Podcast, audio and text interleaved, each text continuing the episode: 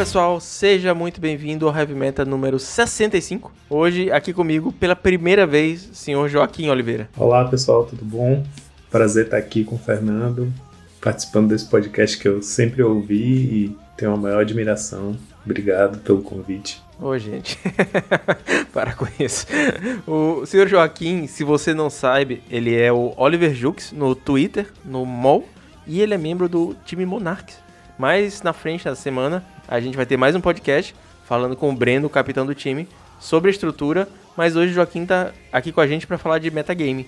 Cara, se apresenta um pouco pra gente, fala é, um pouquinho de você, como é que você começou a jogar Magic, onde é que você mora. Bom, é, eu sou Joaquim Oliveira, né? Oliver Jux nas redes e no mall.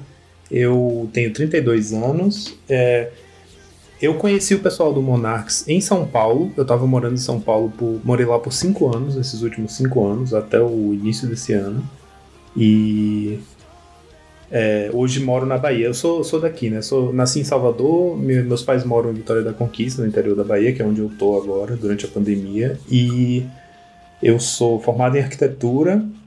É, quando terminei o curso de arquitetura, já tinha alguma experiência profissional com, com essa área, né? Fui embora para São Paulo para tentar coisas novas. Trabalhei uns anos lá como ilustrador.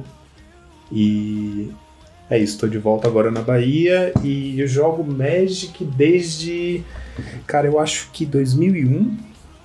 Eu, em 2001 eu comprei um, um kit starter de sétima edição que vinha com dois decks de 40 cartas. é, completamente aleatório, coisa de criança mesmo, assim, de ver na livraria, achar legal a ilustração lá e falar, pô, quero ver o que é isso aqui. E aí tava com meu pai, meu pai comprou para mim e foi aquela coisa que eu cheguei em casa com dois baralhinhos que eu precisava aprender a jogar seguindo lá o, as instruções do livretinho e ninguém queria jogar comigo. Aí minha irmã jogou comigo, minha irmã que é três anos mais nova que eu. e era, eu me lembro que era um deck, um deck era verde e branco, o outro era vermelho e azul. E era aquela coisa bem simples, né? As cartas vanilla, assim, tipo, o o Urso Cinzento 2/2 era a minha referência de criatura. E a criatura mais poderosa que existia era o Wizardrix, que é 7 mana 6/6. Sim. Vanilla, enfim. É, eu jogo desde essa época, mas assim, claro que nessa época eu era uma criança, né? Aprendi a jogar, entender mais ou menos o que era Magic, e só fui de fato começar a jogar quando aqui em Vitória da Conquista, que é onde eu morava na, nessa época, é, um pessoal de uma loja, uma livraria, aleatoriamente começou a vender uns boosters de Odisseia, que era a, a o bloco de Odisseia estava em vigor, acho que era em 2002. Aí o pessoal começou a comprar booster, assim, meio sem saber o que era, e como eu já tinha né, lido essa, esse manualzinho de instrução, a gente começou a disseminar, assim, se reunir, jogar, é, trocar carta, porque, enfim, era um recurso raríssimo alguém ter carta nova. Aqui Conquista ninguém. Enfim, era quando viajava que comprava, né? E eu fui morar em Salvador em 2000, 2000 é, 2005, quando eu fui fazer o terceiro ano para fazer vestibular. E aí nessa época eu tinha uns amigos já que eu tinha conhecido pela internet, pelo Mirk, e passei a jogar. E aí foi 2005, 2006 eu comecei a jogar é, Standard. Eu joguei uma época Standard durante o bloco de Odisseia, jogava com o G Madness, foi o meu primeiro deck competitivo. E depois fui migrando pro Extended, quando saiu, acho que entre Kamigawa e Ravnica, eu saí do, do, Parei de acompanhar o Standard, fui pro Extended, porque eu já tinha uma pool de cartas, né? Do que eu vinha jogando do Standard até ali. E passei um tempo jogando Extended na loja que tinha em Salvador, que era Arcana, e tinha um pessoal lá bem bacana, que até hoje eu sou bem amigo deles. E é, gente que jogava Magic muito bem, assim, por exemplo, o Robson Silveira, que é um grande amigo meu, que já, já jogou Pro Tour, já foi pro Mundial e tal, um jogador da porra, que hoje em dia tá até mais, mais light no Magic, assim, né? Não joga muito. Mas assim, o pessoal que jogava sério e joga, jogava com deck competitivo, jogava Extended na época lá do, do Psicatog, quando entrou em Rodin com o Cetro e Zócalo, não era. Era lindo. Era. Era lindo. E aí eu tava sempre na loja todo sábado, tinha torneio Extended, tava sempre fazendo top 4, então era aquela coisa que o Magic se pagava, sabe?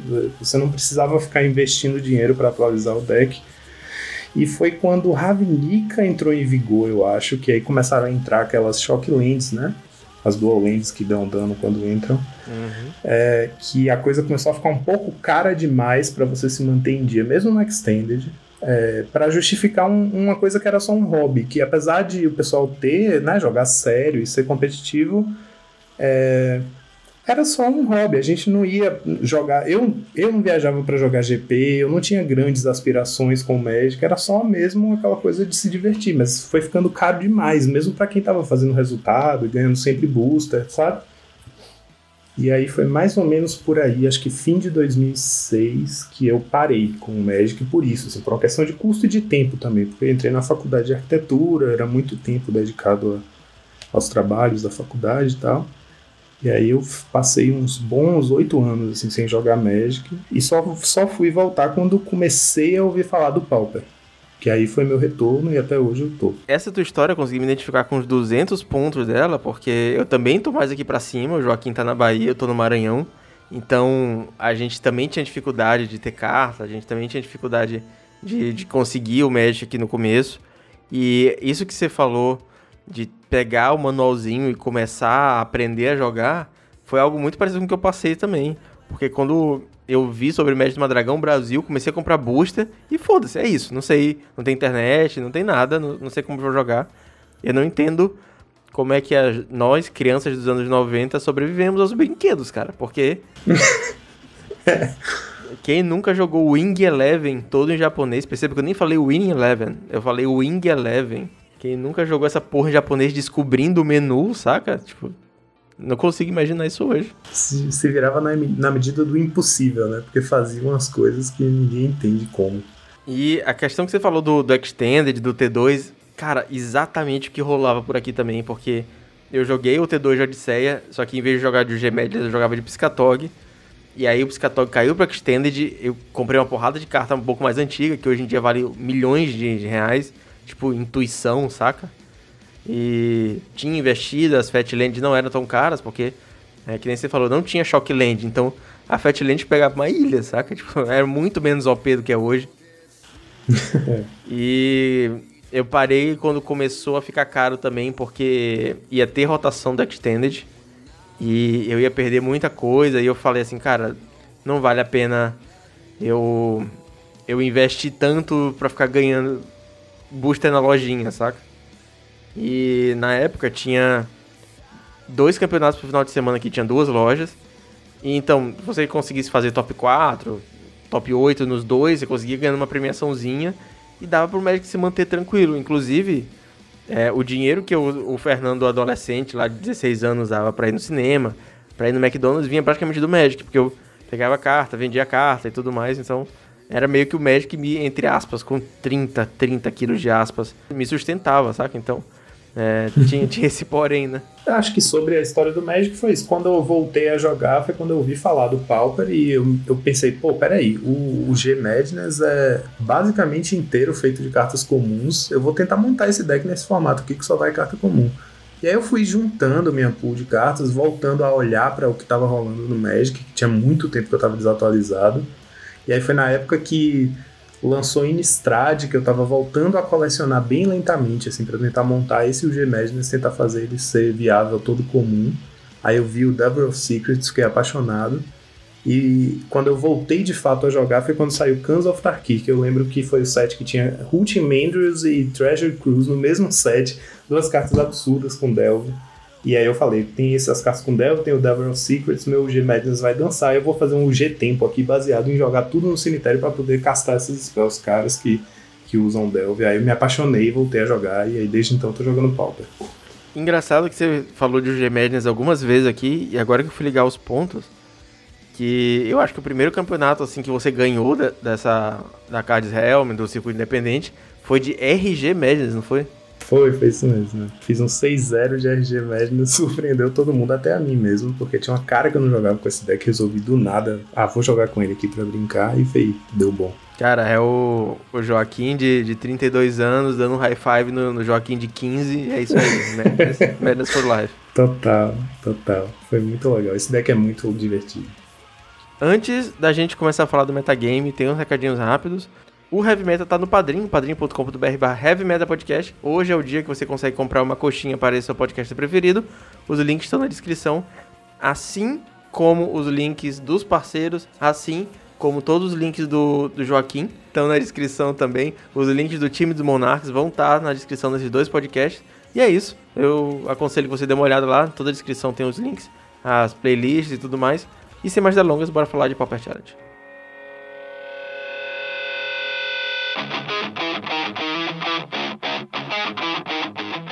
Teve Pauper Challenge no sábado e teve Pauper Challenge no domingo. Eu vou fazer a leitura rápida do meta. O primeiro lugar foi o Sam Pop jogando de Fogtron. Em segundo lugar, a gente teve outro Fogtron. Em terceiro lugar, o Top Grinder com os Zet Fadas dele, é o cara que não larga esse deck. Em quarto lugar, a gente teve um Elfos. Em quinto lugar, o senhor Gustavo Parra Reptilio de Hexproof. Auras Hexproof. Em sexto lugar, a gente teve um Boros Bully. Em sétimo lugar, um Dimir Fadas. Em oitavo lugar, o Bruno Pessoa. Parabéns, senhor Bruno, jogando de Stomp. Os decks mais jogados foram o Fogtron com 7 cópias. E empatado em segundo lugar foram o Dimir Fadas e o Affinity com 6 cópias em um total de 49 players. Senhor Joaquim Oliveira, o que, que, você achou do metagame do Papa Challenge do sábado? Acho que foi bem, bem semelhante né, ao que a gente vem observando. O, assim, em relação às listas do top 8, as coisas que eu observei mais assim foram que os Trons parecem estar. Tá, na verdade, isso não tanto no sábado quanto no domingo, né? A gente vai ver depois. Os Trons parecem estar tá mais tunados para ganhar da Mirror, né? A gente está vendo bastante Pyroblast ou Red Blast de main. É, tem uma coisa engraçada acontecendo que eu coloquei nas minhas altas aqui, que é o seguinte: os Trons agora estão jogando com sete bichos só. A maioria, né? Sim. Tipo, quatro Muldrifter, três barreiros, ou então quatro Muldrifter, duas barreiras e um, um, um Stonehorn só. E um, um, termo que eu acho muito engraçado para descrever techs ou cartas ou, ou, listas é elegante. E eu acho isso extremamente elegante no Tron quando ele joga com poucos bichos, porque fica uma lista mais. parece mais civilizado, sabe? Tipo, o Tron que usa o mínimo de criatura possível, porque o negócio dele é castar as spells dele. Sim.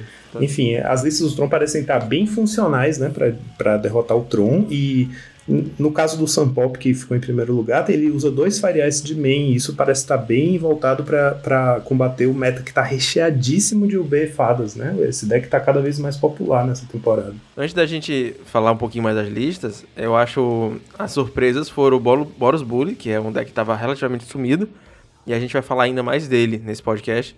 Mas o Boros Bully aparecer e em sexto lugar foi bem legal. A gente mostra que uhum. É, não, nem só de Boros Monarca vive o homem. E o Auras, cara. O Auras é um deck que também estava meio sumido. Ah, quando a galera começa a vacilar, começa a abrir espaço no side, tirando destruição de encantamento, o Auras aparece por aí. E o Gustavo também fazendo ótimos resultados. Agora, isso que você tava falando da, das listas do Tron, cara Todas elas estão com, com umas tecnologias super interessantes. E essa do Sam Pop, pra mim, ele acertou assim na, na mosca para jogar esse challenge. Porque o cara, além dos, dos Fire Ice para jogar contra as fadas, que é uma carta sensacional, faz dois por um na maioria das vezes e assim, mesmo sem falar de fada, ela mata ninja, que é uma carta que também carrega o jogo sozinha. Ele tá jogando com a lesma de sideboard, cara, para jogar com a Mirror. Sim. Sim, é excelente esse bicho. O Morningwelk, né? Que é o escargot lá que faz o oponente descartar, que tem Evoke. Exatamente. É uma carta que apareceu há algum tempo, é, foi trazida à luz da, do Pauper saindo das caixas de sapato pela essa galera do time do São Paulo, que é o Golden Pigs, lá o time italiano dos Tronzeiros. E a gente consegue ver que tanto no sábado quanto no domingo foi uma carta que apareceu bastante. É, o Caracol Lúgubre e por ter incluído os Fire Ice, o Pop também não tá jogando com a Braid de main deck. É uma carta que a gente tava vendo bastante. E nesses últimos final de semana deu uma sumidinha, né? Sim, sim. É. É, parece ter sido um metacall bem, bem funcional mesmo. Assim. Ice é uma carta que eu particularmente amo. Eu costumo dizer que é a minha carta favorita do Magic. É, porque essa flexibilidade que ela tem é incrível, né? Essa possibilidade de um lado dar um 2 por 1 um, e o outro lado meio que ciclar. Então ela nunca é uma carta perdida no seu deck. Sim.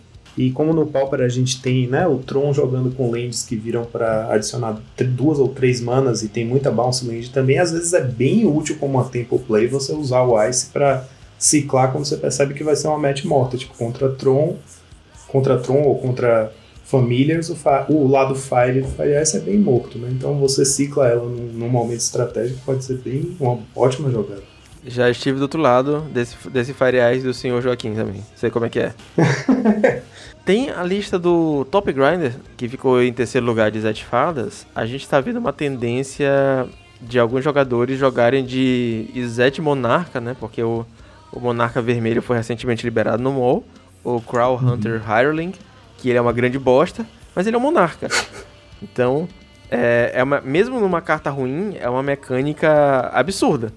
E a galera tem substituído Nossa, o Frantic Inventory pelo Crawl Hunter Harlem para jogar de card advantage, mas o Top Grinder ainda tá indo com o Frantic Inventory. Você chegou a testar alguma das listas? Sabe como é que, que tá funcionando? Eu sou jogador de UR Scred, né? Ele é meio que o meu deck principal do formato há muito tempo, assim. Então, é, eu me habituei muitíssimo a jogar com essa versão do deck que usa usava AK, né? Agora tá usando Frantic Inventory, que é essa estratégia de você tentar passar sempre com duas manas em pé para ter aquela, aquela coringa de ou fazer uma, uma Spell Stutter para anular alguma coisa e se não fizer nada você tem sua cantrip de dois mana que vai virando uma, uma card advantage spell, né? Então, eu, para mim, assim, na minha cabeça, quando entrou o Hyling, que é um, um bicho de 5 manas, 4. Ele é todo um brutamonte, isso tem nada a ver com o deck. É, eu fiquei muito com o pé atrás. Eu continuo jogando com o Frantic Inventor, não adotei o Monarca Vermelho, mas uma coisa que eu já fiz com a Riscred foi splashar o preto com um pântano só no main deck para ter duas cópias de Tony no lugar das, das Frantic Inventor para testar, porque uma coisa que o deck vem sofrendo bastante depois que o B começou a vigorar é que ele ainda tem bastante trabalho para manter paridade de carta com o Tron, né? É, apesar do Frantic Inventor ser uma ótima engine de card advantage, às vezes ele não vem, às vezes ele vai estar tá, da metade do seu deck para baixo e você vai passar metade do jogo sem ver uma cópia. Então, é, achar um monarca e fazer um monarca garante esse, esse draw a mais todo turno, que pode ser muito bom. Mas mesmo o monarca preto, que eu acho que tem mais a ver com esse deck do que o vermelho, eu não gostei muito. Então, eu sei que é uma, uma vertente aí que vai pegar vapor já tá pegando vapor, já apareceu em lista de 5-0 e no challenge do domingo também, eu acho, né? É, mas eu continuo tendo essa sensação de que é um bicho que não tem a ver com o deck, não tem a ver com o plano do deck. Que para mim esse plano do deck é muito ajustadinho, né? De manter sua mana em pé para fazer suas suas suas Frantic Inventory no passe e tal. Eu acho mais elegante, voltando à palavra elegante. É, eu tava pensando exatamente nesse adjetivo, cara, porque o R ele é um deck novamente, super elegante, sabe? Ele é, ele é todo ajustadinho e de repente tem um trambolhão que nem o Monarca Vermelho, parece totalmente desencontrado, cara. É, e você tem que se tapar, né? É, um, é uma coisa que você faz no seu turno e é um bicho 4-4 que só pode bater se o oponente tiver roubado o Monarca. Parece realmente um trambolho esse bicho. Eu ainda preciso testar para sentir de fato, mas eu tenho muitos pés atrás com ele. É, eu sei que tem jogadores de grande renome na comunidade utilizando o, o Monarca Vermelho e tendo resultados, inclusive o Carves e o Igor Coelho. Mas é, fica ainda ah, aquele, aquele espaço que a gente tem que dar para o tempo decidir se é uma novidade que está pegando as pessoas desprevenidas, como foi, sei lá, o deck de reciclar, ou se é uma coisa que é realmente boa e realmente vai fazer diferença mesmo quando todo mundo souber jogar contra ele, saca? Sim. É, você falou sobre, né, o fato de, apesar de ser um bicho todo trambolhudo e cinco manas e ser horrível, é, ainda funciona porque o Monarchs é muito forte. Eu tava nesse. No fim da semana passada eu entrei numa live do Alessandro Moretti, né, que é o adepto terra do, do Golden Pigs, e a gente trocou uma ideia rápida sobre esse, esse monarca. Ele acabou entrando numa rant sobre, sobre o monarca de forma geral, que ele acha que faz muito mal pro formato e que é horrível e que é desagradável de jogar contra e que não, não pertence a uma carta comum essa habilidade de comprar uma carta mais por turno. E aí entrou na live lá numa deliberação coletiva sobre o que, que poderia acontecer com o monarca, o, a mecânica do monarca para poder se tornar mais justo para o formato. E eu acho que eu partilho um pouco desse ponto de vista dele, porque quando o Monark resolve, ele muda completamente a dinâmica do jogo. Né? Sim. Ele cria uma urgência em quem está do outro lado de, ok, eu preciso fazer alguma coisa agora. Acabou o plano de jogo, você tem que ter outro plano. Exatamente. Exatamente. Quando eu voltei a jogar Pauper, quando eu voltei a jogar Magic e comecei no Pauper, é, é uma das coisas que eu tive que aprender, né? E é uma coisa que a gente ensina para todo mundo que chega. Ah, o cara vem do Modern, a gente tem que explicar o que é, que é o Monarca, né? Como é que funciona a monarquia no Pauper. E eu era pistolado demais com monarca. Eu, eu, na minha cabeça não fazia sentido. Hoje, não sei se eu me acostumei ou se eu comecei a entender que é necessário, porque o Pauper é um formato que não tem planinalta, não tem global, não tem. Então, a carta que consegue, entre aspas, definir o jogo sozinha é o Monarca. Então, qualquer um, até o trambolho vermelho, você consegue proteger ele para uns dois turnos, proteger seu monarca para uns dois turnos. você consegue virar o jogo. É a mesma coisa de um, de um planinauta que consegue usar as habilidades dele uns dois turnos aí sem ser é, impedido, vai acabar lutando e virar a partida completamente. Só que a gente joga muito no, nos, na, nos fundamentos, né? Então, o fundamento de card advantage que o Monarca traz é o que acaba dando valor para as nossas cartinhas comuns. E aí eu fico naquela, cara, eu, tipo, eu não acho justo, saca? Eu não acho incrível. Cara, Monarca é uma coisa muito massa. Mas eu não gostaria que fosse embora, porque também acho que é uma das coisas que deixa o Pauper único. E é uma layer de dificuldade, uma layer de, de compreensão que o jogador precisa ter, caso ele queira ir bem nesse formato, entender o Monarca, entender o momento de botar o Monarca. Várias vezes eu tô jogando e eu penso assim, ok, esse aqui é o Monarca que ou eu vou perder ou eu vou ganhar a partida. Aí joga o Monarca, o cara, sei lá, tenta responder, tu tem um counter, tenta responder, tem mais um counter, aí a terceira resposta, beleza, ele ganhou então. Matou o Monarca, vai conseguir passar por cima, e é isso. É verdade, verdade. Você tem razão que é uma coisa bem inerente ao Pauper, né? Apesar de ele aparecer de vez em quando naquele, naquele outro Monarca Branco que é melhor, que é o Palace Jailer, né? No Legacy. No Pauper é onde ele é uma mecânica que tá na frente, assim, né? Que aparece e que tem bem a cara do formato mesmo.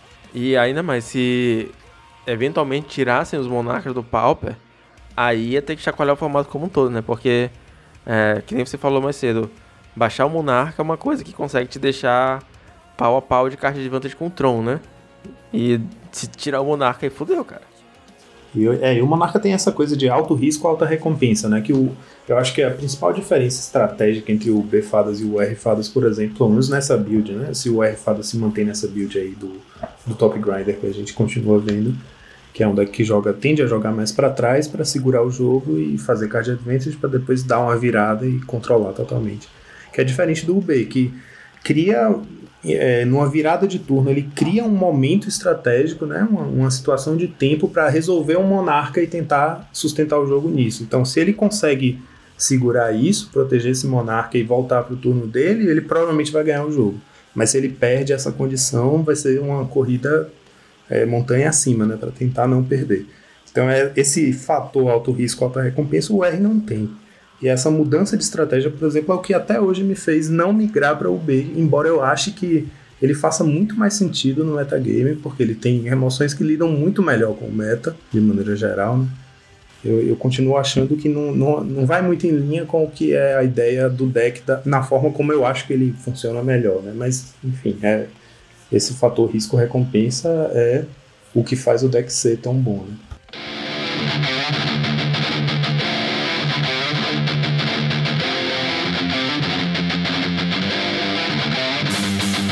E aí a gente teve o Pauper Challenge do domingo, que é, apesar de ser jogador de Tron, eu não gosto de ver um, um top 8 assim, vou fazer a leitura para vocês. O primeiro lugar, superando todas as adversidades do universo, foi um Boros Bully, do Lane. O segundo lugar a gente teve um Fogtron, terceiro lugar Fogtron, quarto lugar Fogtron, quinto lugar um Jeskai Ephemerate, em sexto lugar um Monarch Tron, em sétimo lugar um Dimir Fadas e em oitavo lugar um Hexproof.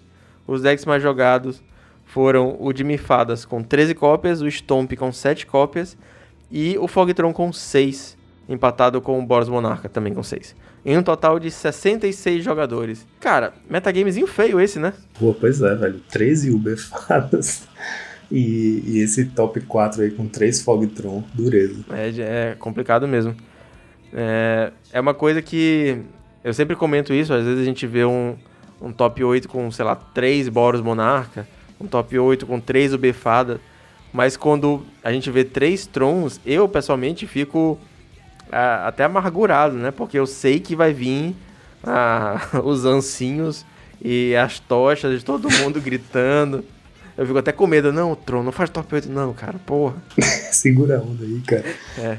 É, mas o herói do dia foi o, Lane que conseguiu chegar no topo com um Boros Bully, né? Achei muito legal isso. A lista dele, muito, inclusive muito parecida a lista com o do Ocean Soul 192, que foi o sexto lugar do sábado, quase idêntica, mas achei, assim, dá para ver, você olha para a lista dele, você percebe que o deck dele estava muito bem construído, porque sabia que ia enfrentar Tron no topo, né? Sim. Ele tem seis efeitos de Red Elemental Blast no side, quatro para o Blast, mais dois Red Elemental Blast 3 Molten Rain, e um Shenanigans, então o cara tá preparado ali para atacar o Tron de múltiplos ângulos, porque um, anular mágicas chaves, dois, Molten Rain para tirar o terreno na hora certa, que não é exatamente a melhor estratégia, mas no momento certo pode ser muito forte, e Shenanigans para quebrar as pedras e deixar o Tron sem mana colorida, né? Sim. Então o cara tava com um sangue no olho ali para tirar o Tron da frente. É, cara, é, é um sideboard que veio muito forte mesmo. E que nem você falou, o segredo, na minha opinião, é atacar de vários ângulos. Então, beleza, o multi-rain, destruição de terrenos, no vácuo, não vai fazer nada, saca? Tipo, ah, eu vou destruir o terreno do Tron e ele vai ter um flicker, ele vai ter um crop rotation, ele vai voltar com pulse of Murasa. Cara, mas quando você destrói o terreno e o cara tá preocupado com o Seeker te batendo, ganhando o, o, o Prowess com a Molten Rain, e aí você vai dar um flicker e o cara tá com uma das seis Pyroblast na mão, é complicado, saca? Tipo, tem muita coisinha pro Tron lidar. É, e você vê que esse é um deck bem agressivo, né? Um deck bem de combate. E o Tron, como a gente estava falando sobre o challenge do sábado, tem é, meio que se moldado para se tornar essa, versão mais elegante, de novo, entre aspas, que tem menos bichos, menos é, rinocerontes no main, né? Apesar de, de ter bastante Moments Peace é, o deck consegue pressionar bastante essa build do Tron que está menos é, equipada no main para lidar com o combate. Né? É verdade. Inclusive porque o Boros Bully, que a gente sabe que consegue ser muito agressivo por causa do, dos rallies, de repente, cara, 16 de dano e você nem, nem sabe o que aconteceu. É, tava meio sumido, então é mais eficiente de fato você jogar com uma versão sem tantas criaturas, com mais controle, para jogar contra com contra o Boros Monarca, outros decks estavam aparecendo. Mas agora acho que as pessoas vão ter que repensar um pouquinho de novo, né? Aí tem a versão do Tron, que na verdade eu queria falar do. que ficou em terceiro lugar, a do Ryzen. Cara, tá uma versão super toolbox, ele tem tipo uma cópia de praticamente tudo, né? Fora Ephemerate, Impulso, Moment Peace, Mystical Teens é uma cópia de tudo.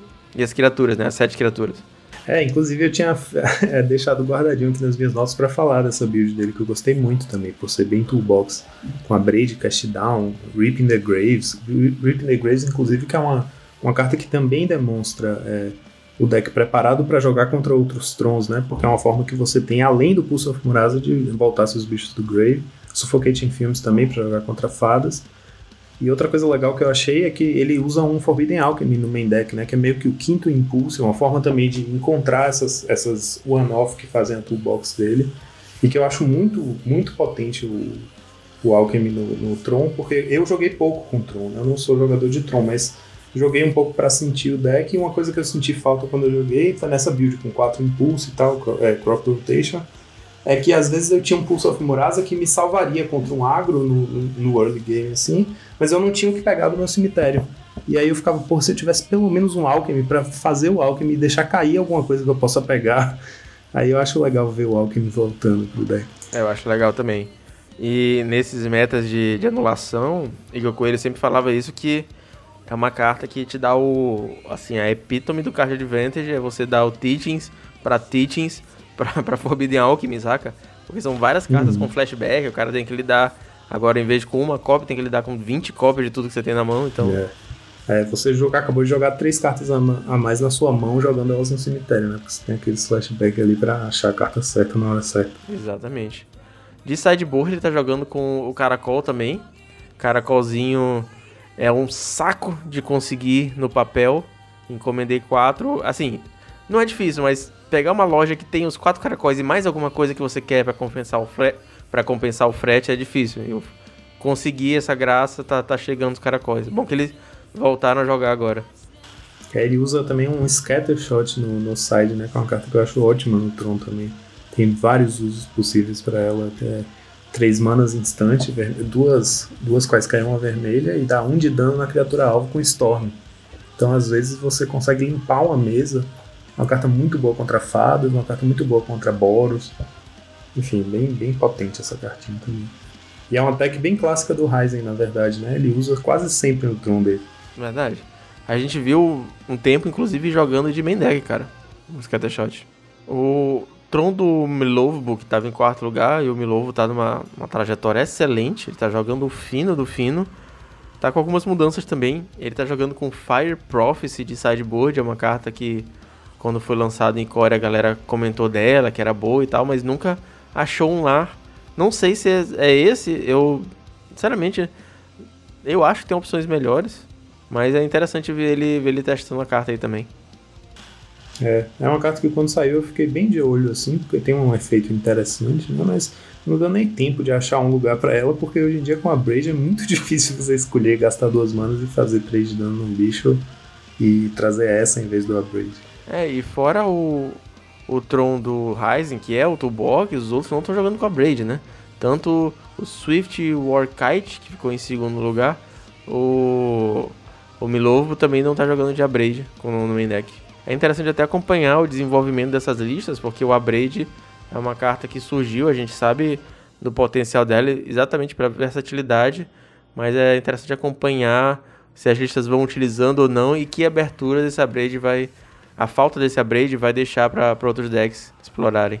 É, é um deck, é uma carta, por exemplo, que quando ela apareceu, eu pensei logo no R Fadas e ela tem né, feito, feito sua aparição aí, mesmo sendo uma cópia só o R Fadas faz bom uso dela porque justamente é um, uma remoção de bicho contra um agro e tem esse potencial de tirar um, um artefato do, de um. Às vezes quebrar o dente de uma Affinity né, no early game, assim, de surpresa, e, e é bem útil contra Tron também no, no, game 1. Sim, com certeza. Tem o Hades Blade em 5 lugares de SK Ephemerate. É um deck que conseguiu fazer bastante top 8 há um tempinho atrás, mas ele tá meio que em segundo plano, cara. Eu acho que é um deck com muito potencial acho que tá faltando alguma coisinha só para ele começar a tomar a frente.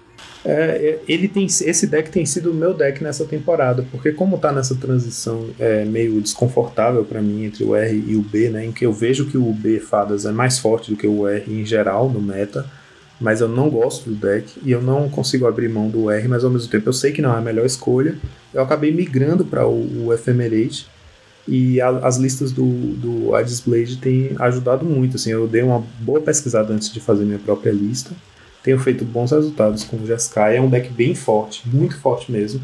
Mas o, o, problema é que quando você vai muito bem com ele, você começa a perceber que ele é bem próximo do Tron. É como se você estivesse jogando o Tron no hard, sabe? Sim. Você não tem a mana turbo e você tem que ficar se virando com o que dá para fazer efeitos parecidos. Ele ganha basicamente nesse loop, né? De recorrer ao cemitério para ficar locando o oponente com recursividade de spells e tal, mas é um pouco mais proativo com os bichos. É, ele basicamente fecha o jogo batendo de Muldrifter, né? Sim. É um deck muito legal e que, assim, agora que eu tô com a experiência com o deck, ele tem uma matchup ótima contra o Tron. Que eu achava que não seria o caso. Eu tinha muito medo de jogar contra o Tron e depois de jogar várias vezes eu percebi que a matchup é ótima. Eu não perdi nenhuma vez de Tron com ele. Só que a questão é que eu, eu conversei com, inclusive, o próprio Hades Blade no, no Discord esse fim de semana, e ele falou que o que tem quebrado um pouco essa, essa boa run do deck contra Tron é que os Trons agora estão voltados para ganhar de Tron. E aí acaba que ganha muito mais do, do Ephemerate também, porque com esse Red Blast de main e com o Rip the Graves e tal, coisas assim, a, a vantagem é, que você vai conseguindo pouco a pouco contra o Tron nos jogos, né, no grind, ele recupera com essas cartas. Então, ou então te pega de surpresa com o Red Blast e tal. E aí parece que o fato de o Tron estar tá mais preparado para ganhar do Tron acaba ganhando mais também do, do Ephemerate, que era um, uma boa match. Mas... Oh, sensacional. Então acho que acho que é mais ou menos por aí. Mas é um deck que eu acredito muito. ainda tô com ele, assim, tô insistindo bastante nele. Eu, logo que a galera começou a testar, eu curti a versão quatro cores, que jogava com os editzinhos, acho que foi o Pinato que soltou umas no Twitter. Cheguei a montar no, no mall, jogar algumas partidinhas, mas, cara, muito superficialmente. Você já chegou a testar a versão com preto também? Já, já testei com preto. É, eu já testei com quatro cores, eu não gosto com quatro cores. Eu acho que, assim, com as Thriving Lands e o Bonders Ornament, hoje em dia, três cores é totalmente é, tranquilo de, de resolver bem no Pauper. Agora, quatro eu acho que é um pouquinho ambicioso é, você tem que construir bem sua lista, né? Para que a quarta cor seja realmente só um mini splash, assim, para você só precisar procurar ela quando seu jogo já tiver resolvido. Então, eu sou um pouco cético ainda com quatro cores. Eu, o que eu já testei é, nessa na semana passada no Royale, né, do circuito Frila, eu fiz 5-1 com um, um Esper Ephemerate. Eu, eu cortei o vermelho e fui com preto. E é bem forte também, porque as emoções pretas são excelentes, né? Agora que Cashdown entrou. Verdade. Então se resolve muito bem contra a agro. tem uma, uma match um pouco pior contra Tron, mas ainda, ainda é bem jogável. Imagina, né? Perdeu as Pyroblast, não. Isso, é. é. Você tem que sobrecarregar de Dispel no side e efeitos mais de disrupção, né? No meu caso, eu fui com Mesmeric Fiend, que é uma carta bem forte para usar com Ephemerate, é bem ridículo. Sim, com certeza. O Bilster, em sexto lugar, ele tá com umas tecnologiazinhas novas naquele Tron dele que usa Glint Rock, Skyfishes, né? Que a galera chama de White Tron, Snow White Tron. Ele tá usando uma cartinha nova da, de Zendikar, que é o Spare Supplies. É um artefato custo 2, que entra jogo virado. Quando entra em jogo você compra uma carta. Você pode pagar 2, virar e sacrificar, e você compra mais uma carta. Então, é, é uma cartinha que a gente viu aparecer em alguns Boros semana passada. A gente tá vendo aparecer agora em um Tron, com, no, no Snow White Tron, né? Aquele que usa tocha de Kavek. Cara, sinceramente eu não sei o que esperar dessa carta ainda. Ela parece interessante, eu acho que tá em muito fase de teste. Mas a gente tem artefatos muito bons. Inclusive o Golden Egg ganha vida. A gente tem o Alchemist Vial, que impede uma criatura de atacar. A possibilidade de Spare Supply é que ele te compra duas cartas, né? É bem interessante essa, essa carta, essa mochila, né? É, então a gente está observando. É, aproveitem para pegar IRL enquanto está muito baratinho, pegar os foils. Que a gente vai que vira staple de, de Tron, algumas versões de Tron. E vai que vira stable de Boros também. E aí, fechando o top 8, a gente tem um UB Fadas e tem um. E a gente tem um Boggles, um Algoras Hexproof. Nem. Assim, olhei aqui por alto e não vi nada muito diferente, a não ser um Down Charme no sideboard do Auras, cara. Você olhou alguma coisa diferente por aí? Não, pois é, é engraçado, porque a lista do sábado, teve um Auras no top 8 do sábado também que eu tinha até feito anotação em algum lugar, não sei onde foi. Ele, ele parecia ter uma, uma umas novidadezinhas na lista para lidar com o Tron, né? Ele tem, ele tinha o, o Ram Through, deixa eu ver onde é que tá anotado isso aqui, rapidinho. Hexproof aqui. Ram Through no main, né? Duas carneiradas. É, e Essence Harvest no side, que é tipo aquele, aquele é, fling preto que é sorcery e você dá o dano. É, você drena o dano, né? Você drena o poder da criatura no, no, no jogador. Parece uma carta voltada para Tron. Essa do, do domingo não tem Assim, fora os Rain Through, não tem nada particularmente assim que chame a atenção contra o Tron, não. Tem Dispel, sei lá. É, a lista do sábado foi a do, do Reptilion. Eu até mandei uma mensagem para ele que eu queria perguntar também do, do passo lá do alguma coisa em Void. Que, é, Transcendent Envoy. Que reduz o custo tudo mais. É uma carta que eu sei que ele tinha testado, mas tinha abandonado e aparentemente voltou agora. Hey, listen! É, a brisa é o seguinte, mano. Eu botei dois Envoy e dois Gnarlid, mano foi mais pra bater fadas, tá ligado? Porque os fadas, eles começam, tipo, a buggle. Aí eles começam, tipo, remoção no topo, preordem, remoção no topo, joga pro fundo, joga pro fundo, joga pro fundo, joga pro fundo. Aí depois eles acabou sem trip, tipo, lá pro terceiro, quarto turno acabou sem trip. Aí eu baixo meus bagulho forte, tipo, o Gnarlead, o Envoy, esses bagulho.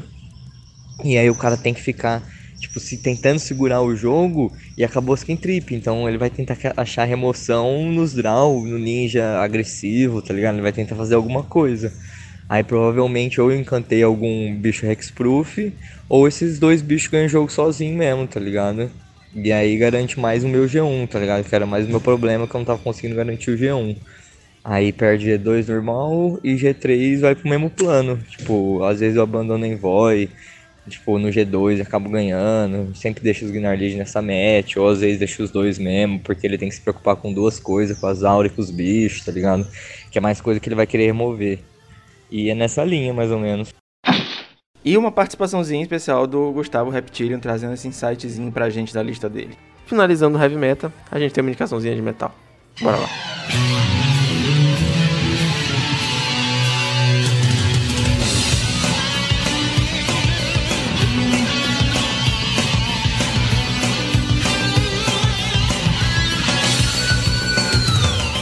É, minha indicação, eu fiquei quebrando um pouquinho a cabeça quando você convidou a gente, né? Porque eu fiquei, pô, como é que eu vou? O que, que eu vou indicar? Eu não sou, assim, do metal, mas na minha adolescência eu, eu era muito do grunge, então eu tinha uns amigos que eram do metal e ouviam muito metal e tal. Mas tem muito tempo que eu tô bem afastado do gênero, mas aí eu me lembrei, muito por coincidência, assim, um dia zapeando no, no Spotify para escolher uma coisa diferente para ouvir enquanto eu jogava, achei a trilha sonora do, do Castlevania Symphony of the Night, que tem uns metais foda, e aí foi até difícil escolher a faixa que eu indicaria, né? Mas é uma, é, eu achei, pô, é, é, uma indicação legal, porque tem tudo a ver comigo, esse, esse jogo tem muito a ver com a minha história, assim, eu, eu amo e que eu joguei muito na adolescência, e que a trilha sonora eu acho apaixonante. Então a, a, a faixa que eu queria indicar é a faixa 2 dessa trilha, é, que é o prólogo, que é a música que toca quando você assume, logo no início do jogo, você assume o controle do Richter Belmont, quando você vai é, lutar contra o, o, Drácula, né? Subir a escadaria do, do castelo e lutar contra o Drácula. Aí essa é a faixa que eu tô trazendo aqui hoje.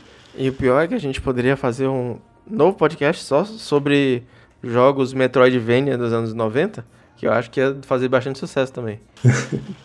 pois é. E eu vou deixar a música do, do Joaquim na descrição, na playlist colaborativa do Heavy Metal. Ela tá, é sempre o primeiro link no finalzinho de toda a descrição. E cara, muito obrigado pela sua participação. Foi muito legal. Fiquei muito feliz da gente ter estreitado os laços, tanto com os jogadores quanto com o time do Monarch como um todo, com, o Breno que vai participar com a gente mais na frente essa semana. E deixa aí pra gente também as suas mídias sociais, vai estar tudo na descrição aqui. É, não, queria agradecer muito também, é uma honra estar aqui. Como eu falei, eu acompanho o podcast, né? Gosto muito do seu trabalho e é muito legal poder estar aqui com você conversando sobre meta. Espero ter contribuído aí de uma forma positiva. É, nas mídias sociais, no Twitter eu sou Oliver Jux MTG, no mall eu sou Oliver Jux. Eu estou sempre participando dos torneios desse circuito Freela aí, principalmente o, o Royale, né? E o Tropical. É, uh, como é? Tropical Saturday? Tropical Pauper Saturdays. É, enfim, esses dois torneios da, da Cards Realm, que eu tô. Enfim, eu tô sempre por lá e no Twitter você pode me adicionar, sou Oliver Jux MTG, e tem também o Twitter do, do time, né, do Monarchs, que é Monarchs MTG, e que tá sempre postando. Eu, tô, eu, eu assumo o Twitter, né, mas a gente tá sempre postando conteúdos por lá também sobre, sobre o metagame, sobre listas que saem na semana, sobre o nosso, nosso trabalho também, né, nossa nosso conteúdo no YouTube e tal. É, mais uma vez, parabéns pelo, pelo Monarchs, cara. É, fazer parte de um time deve ser muito legal, assim, um time tão bem estruturadinho. E não perca que no final dessa semana tem o segundo podcast. E aí a gente vai falar bem mais sobre o time, sobre a estrutura dele e como é que eles estão organizando as coisas por lá. Beleza? Muito obrigado para você que acompanhou a gente aqui nesse primeiro podcast. E não se esqueça de dar uma olhada nos links. É isso. Valeu. Falou.